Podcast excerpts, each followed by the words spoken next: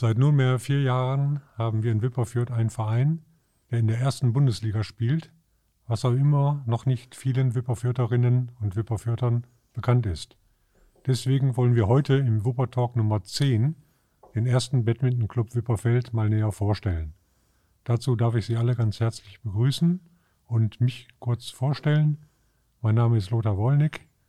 Ich bin heute in der Rolle des Interviewers spiele selber seit 1975 Badminton, zunächst im SVW, später dann auch in Wipperfeld. Und mein Interviewpartner ist heute der Vorsitzende des ersten BCW, der Andreas Lamshus, den ich hier ganz herzlich begrüße. Hallo Andreas. Hallo Lothar, vielen Dank für die Einladung. Ja, der erste BCW ist seit vier Jahren dabei. Schön, dass wir darüber sprechen können. Ja, den Andreas kenne ich seit vielen Jahren. Wir haben also früher zusammen auch doppelt in der Meisterschaft gespielt. Wobei Doppel nicht so der richtige Ausdruck ist. Es war eher ein Mixed. Andreas mit seiner Schlagkraft stand immer hinten im Feld und ich mit meiner weniger guten Schlagkraft musste vorne am Netz die Bälle holen. Aber Lothar, wir sind ein Team, wenn wir uns gut aufteilen und unsere Stärken nach vorne bringen. Und du, dass du am Netz gezaubert hast, das war immer 1A-Spitze. Danke.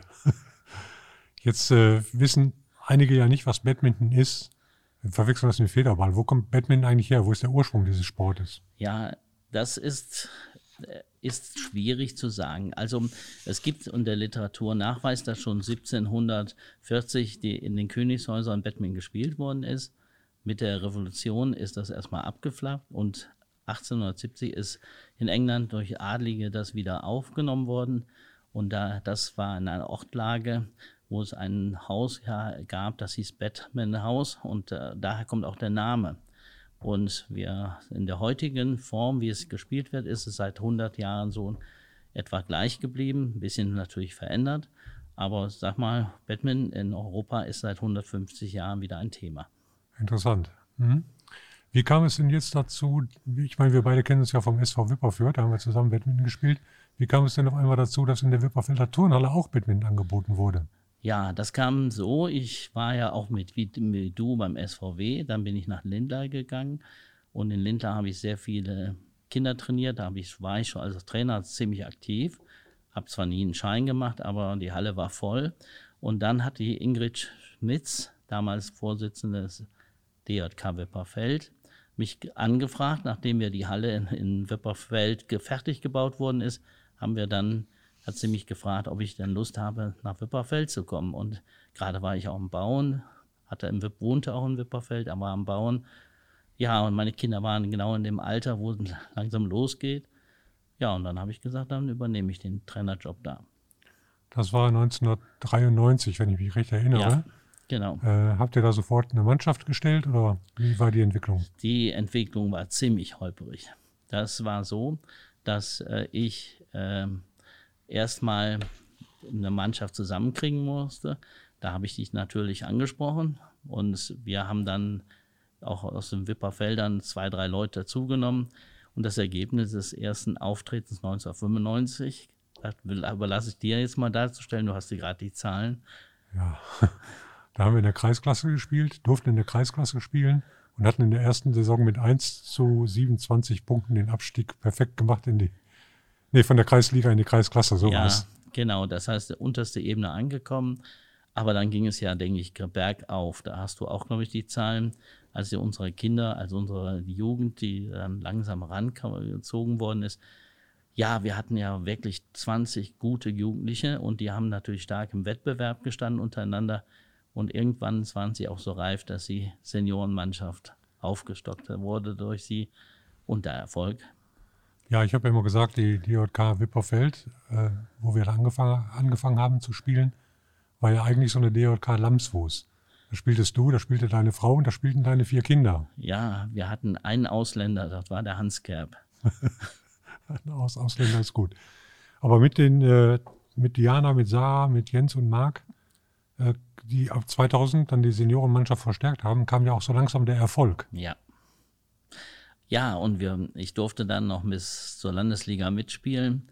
Und äh, das ging dann steil, steil auf. Ich glaube, haben, wir haben über acht Aufstiege hintereinander gehabt. Acht Aufstiege, ja. ja. Und es war, ich sag mal, begeisternd, wie wir die Kinder da zu sehen. ich sag mal, wie sie die Erwachsenen letztendlich äh, auf dem Feld gestellt haben. Und ja, und dann mussten wir natürlich aufstocken. Dann kam irgendwann auch, weil das immer profimäßiger wurde, die Trennung von der DJK. Wie ja. war das denn?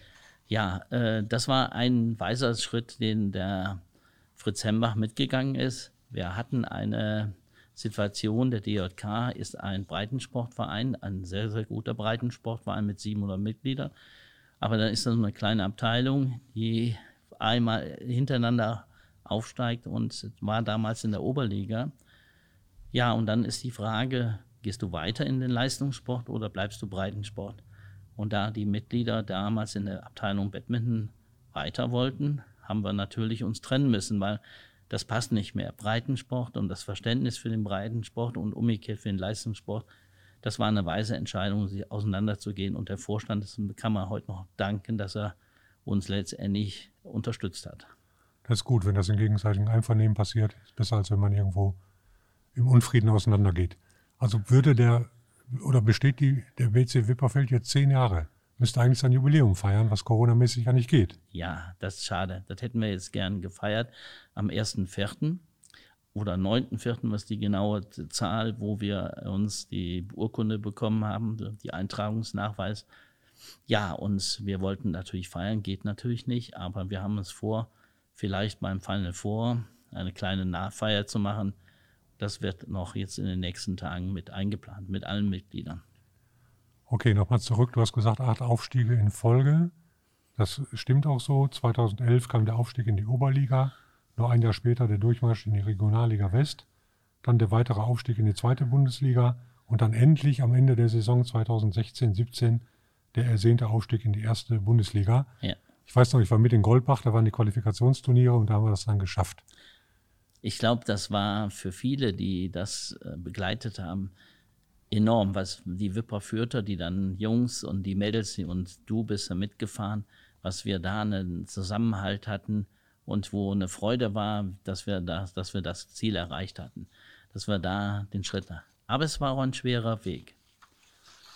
Jetzt waren deine Kinder ja, der Marc, der Jens, Jana und Sarah, die waren ja auch viel bei Turnieren unterwegs, schon als junge Sportlerinnen und Sportler. Da haben sie auch viele Kontakte geknüpft, sodass du immer wieder die Mannschaft ja auch verstärken konntest. Genau. Ich habe also sehr früh ähm, einen Schritt zurückgenommen, habe da gesagt, da müsst ihr selber machen. Wir hatten auch damals einen sehr, sehr guten Berater, das war der Rahmat Hidayat. Der war zu der Zeit in Deutschland sehr bekannt und sehr berühmt bei Yonex, ein einer Fachfirma tätig und hatte immer die German Open gemacht. Und der hatte dann bestimmte Dinge, die man für so einen Verein als Entwicklung, weil er schon einige in diese Gruppe der Bundesliga reingeführt hat, hat er mir immer mal einen Rat gegeben. Und ein Rat war natürlich erstmal Typen, die zu, um, zu unserem Verein passen, zu finden. Und zum anderen war es so, dass man ja, professionell werden muss, dass man auch alle bezahlen muss und so weiter. Und dass man da, und deswegen war diese Berater, diese Berater zur Seite war schon extrem wichtig, dass er mir immer die Eckpunkte immer wieder auf die Bahn geholfen hat. Mit diesen Neuverpflichtungen habt ihr ja, also in der Bundesliga die ersten beiden Jahre um den Abstieg noch mitgespielt. Dann wurdet ihr Vierter, hättet fast die Playoffs erreicht, die dann pandemiebedingt abgesagt wurden und seid jetzt aber dabei, wenn es um die deutsche Meisterschaft geht, Mitte Juni. Ja. Da wollen wir als nächstes mal drüber sprechen. Wie sieht es da aus? Also vielleicht nochmal kurz zurück. Es waren sieben wirklich harte Jahre. Und als dann nun der Sponsor Bernd Richter einfach und SN Olaf Clemens uns zur Seite sprang, dann kann man sagen, dann haben wir auch die Mannschaft so verstärkt, dass wir aus der tiefen Keller der ersten Bundesliga sage ich mal, auch obwohl wir immer Top-Spieler hatten, aber wir äh, gewannen dann nicht immer, äh, sondern hatten ein 4-3, also gegen, wir hatten nur drei und die anderen hatten vier. Das heißt, äh, da hat uns der Sponsor die Möglichkeit eingeräumt, jetzt auch eine ausgeglichene, starke, doppelt besetzte Mannschaft zu haben. Und ja, und darüber ist, ist, können wir natürlich heute ja ein Wörtchen mitsprechen in der Spitze und werden auch gefürchtet an der Stelle. Dann hoffen wir mal, dass das Wörtchen mitsprechen auch Erfolg hat. Du hast gerade angesprochen, diese Punkte 4, 3, äh, Wie wird im Badminton eigentlich gezählt in der Bundesliga? Also wir spielen um äh, sieben Disziplinen. Wir spielen, um, wir spielen sieben Disziplinen aus. Das sind zwei Herrendoppel, ein Damendoppel und ein Mix und drei Einzel. Das sind die sieben Punkte. Und über wie viele Sätze wird gespielt? Es wird derzeit ein modernes System wie beim Tischtennis gespielt, aber nicht wie beim Tischtennis fünf Sätze, sondern drei Sätze. Drei Gewinnsätze musst du haben. Aber in der Bundesliga fünf. Ja, wenn du zwei verlierst, dann sind es fünf Sätze. Dann sind es fünf, ja? Ja. ja. Äh, Nochmal zurück mit den neuen Spielerverpflichtungen. Die kommen ja aus aller Welt. Wo trainieren die denn? Wo, wo hat man das Mannschaftsgefühl dann? Ja, das ist ein großes Problem. Die meisten Fußballer denken so, da treffen sie uns irgendwo auf dem Platz. Ja, und dann üben wir zusammen. Aber das ist ja anders. Badminton ist auch eine Einzelsportart. Das heißt, der Einzelspieler hat, braucht einen guten, gleichwertigen Ersa äh, Partner immer zum Training. Den wird er ja nicht im Wipperfeld finden. Entweder deswegen gibt, werden diese werden diese zusammengezogen in Leistungszentren, so wie die Rodler früher der Hackelschorsch in Berchtesgaden war. So ist das hier beim Batman nicht anders. Die werden die besten Einzelspieler, die besten Doppelspieler und Mixspieler werden zusammen in Leistungszentren äh, etabliert. Das heißt, der Markt könnte hier gar nicht vor Ort sich entwickeln, weil er einfach keine Gegner hätte. Klar. Hm? Jetzt gibt es ja am 12. und 13. Juni, also sind ja acht Bundesligisten, die um die deutsche Meisterschaft kämpfen. Ja. Am 12. und 13. Juni das erste Qualifikationsturnier hier in der Voss Arena. Ja. Welche Mannschaften sind dabei und wie siehst du die Chancen, dass Wipperfeld da weiterkommt? Also erstmal, das ist schön, dass du das Thema ansprichst. Wir haben also für Wipperfürth die Final Four rübergeholt. Wir haben so ja das Endspiel rübergeholt, was erstmal außergewöhnlich ist. Und unsere Chancen sind, sofern alle Spieler an Bord sind und keiner verletzt sind, denke ich sehr gut. Das heißt, die erste Runde spielen wir gegen Jena, gegen ja. Trittau, das ist aus Hamburg. Und wir spielen unseren Nachbarverein, der schon sehr erfolgreich ist, gegen Refrath. Die waren ja schon mal deutscher Meister. Ja, die haben auch schon eine guten, gute Mannschaft, ja. Mhm. Also müsst ihr, um in die Final vorzukommen, Zweiter werden. Richtig. Voraussetzung ist Zweiter. Ideal wäre natürlich, dass wir uns auch im Refat gut stellen und dass wir mit unseren Qualitäten auch den ersten Platz holen würden. Das wäre ideal. Die Final Four sind dann eine Woche später, am 19. und 20. Juni. Ja. Auch in der Voss Arena. Kannst du irgendwas sagen, ob da Zuschauer zugelassen werden können? Wie sieht es aus, corona -mäßig? Wir haben Vielleicht darf ich erstmal was über die Werbung sagen. Wir wollen auch mal neue Wege gehen. Das heißt, wir wollen äh, die Spannung, auch ähm, so wie bei RTL, wenn ein Fußballspiel überträgt, wollen wir die Leute vorher äh, interviewen, die äh, Teamcaptain und wollen ein neues Niveau in der, Ausstrahlung darstellen. Das heißt, der Zuschauer soll am Handy bei Sport Deutschland TV interessant eine, die Spiele sehen und auch eine Stand der Moderation erleben. Das war jetzt erst unsere Planung. Jetzt werden die Inzidenzzahlen besser. Ich gehe davon aus, dass wir uns nicht mehr halten können, auch Zuschauer reinzubekommen. Gerade die Corona-Konzepte sind natürlich sehr aufwendig. Das Risiko ist natürlich für den Ausrichter sehr groß, dass ernstlich was passiert. Und deswegen war es eigentlich so, dass wir uns umgestellt hatten, also ohne Zuschauer. Jetzt werden wir, sind wir dran mit Zuschauern und wir gehen davon mhm. aus, dass aufgrund der vorsichtigen Handhabung natürlich nur 100 Leute zugelassen werden. Gut, die Sicherheitsbestimmungen, die Hygienebestimmungen werden alle ja. eingehalten. Es wird Fieber gemessen, habe ich gehört. Richtig, ja? richtig. Ja. Es ist auch ein Arzt vor Ort, der letztendlich äh, aus dem Zentrum hier dem äh, Impfzentrum aus Gummersbach kommt, der letztendlich die auch überwacht, wie die Messungen erfolgen, falls Leute vor Ort getestet werden müssen. Das Ganze ist natürlich ein Riesenaufwand. Äh, nicht nur die Spiele vorzubereiten, sondern auch eine Cafeteria, die es immer gibt. Äh, da brauchst du doch auch ein verlässliches Helferteam. Ja, das, ich habe die Aufgaben verteilt. Ich habe also Gruppen gebildet mit eigener Verantwortung. Die sind, sind an Bord und sicherlich, äh, ja, man muss auch noch umstellen lernen. Wir sind ja ein kleiner Verein. Vieles läuft über meinen Schreibtisch. Ich versuche neue Wege zu gehen, die Eigenverantwortung rein. Und an solchen Beispiel sind immer äh, Vereine oder interne Strukturen gut gewachsen. Das haben wir im Länderspiel, ersten Länderspiel erlebt, wo die Leute näher stolz waren, wo sie eigene Verantwortung haben. Ich versuche diesen Weg jetzt nochmal neu zu gehen und die Gruppe steht dahinter und wir treffen uns jeden Dienstagabend bei Zoom und diskutieren dann über, was der Einzelne gemacht hat. Die Übertragung ist sehr, sehr gut weit. Die Hallenausstattung ist ganz neu. Wir haben ein ganz neues Outfit. Riesen, also Ambiente pur wollen wir erzeugen.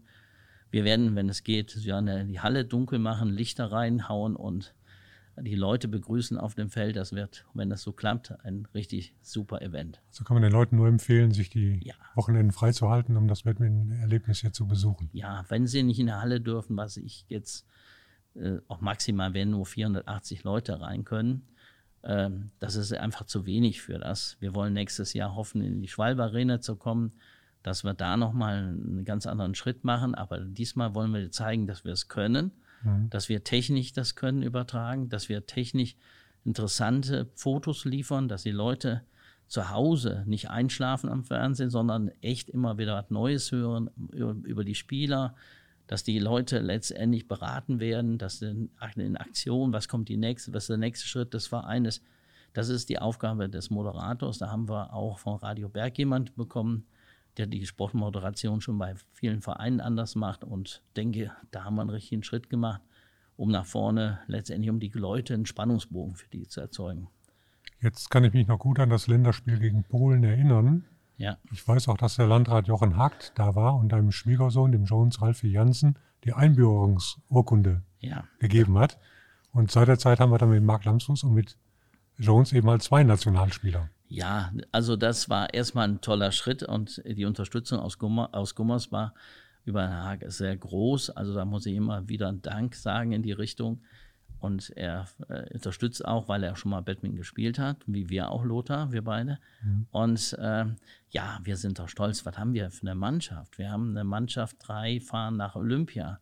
Ich glaube, kein anderer Verein hier hat so eine Mannschaft. Und wir haben Spieler, wir haben ein Doppelbesetz, wir haben fünf Doppelspieler, vier Einzelspieler im Herrenbereich. Damen haben wir drei äh, Einzelspielerinnen.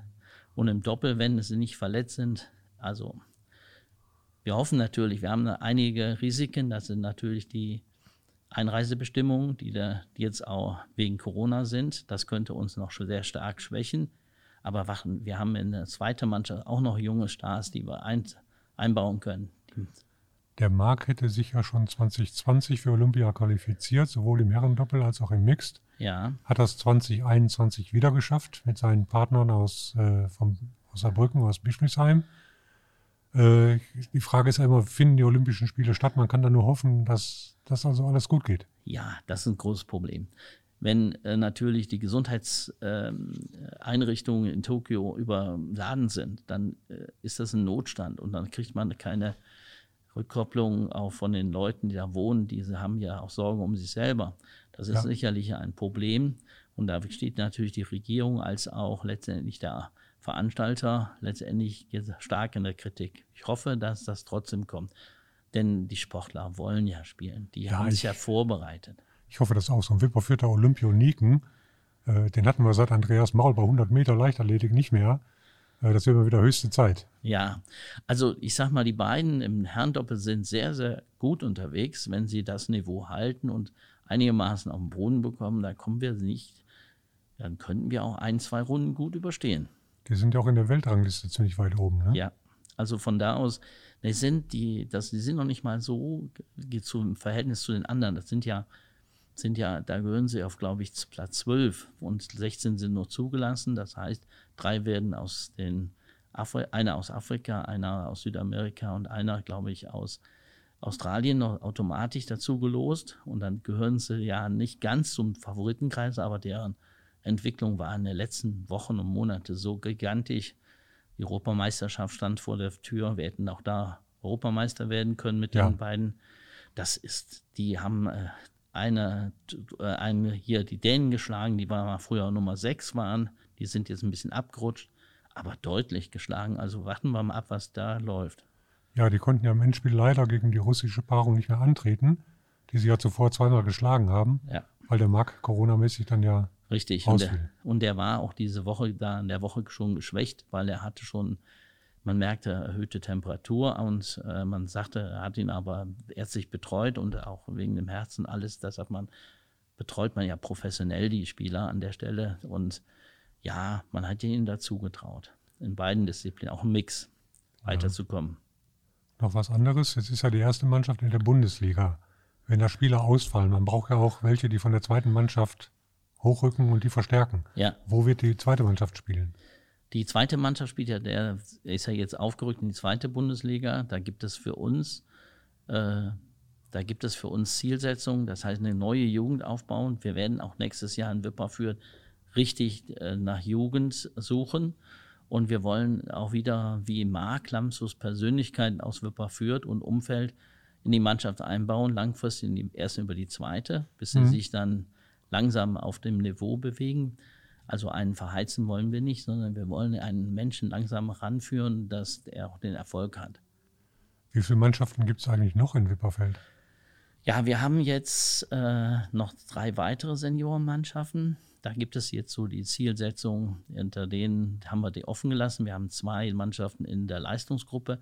Die anderen drei, von denen ich gerade spreche, die sollen so mehr, ich sag mal, Spaß an der Freude haben. Die Ja. sollen sich, da sind ein paar bei, die aus der zweiten in die dritte abrutschen und letztendlich jetzt als Spieler jetzt die dritte und vielleicht auch viel zu stark sind, aber insgesamt die, die Zielsetzung, Spaß am Wochenende zu haben und mal einfach zeigen, was sie können. Also keine Zielsetzung, da noch jetzt äh, alle Reihen aufzufüllen. Also es geht nicht um den sportlichen Erfolg, es geht mehr um die Geselligkeit, um das Genau. gemeinsame Training miteinander und Genau. einfach was Schönes zu erleben. Gibt es auch eine Hobbygruppe?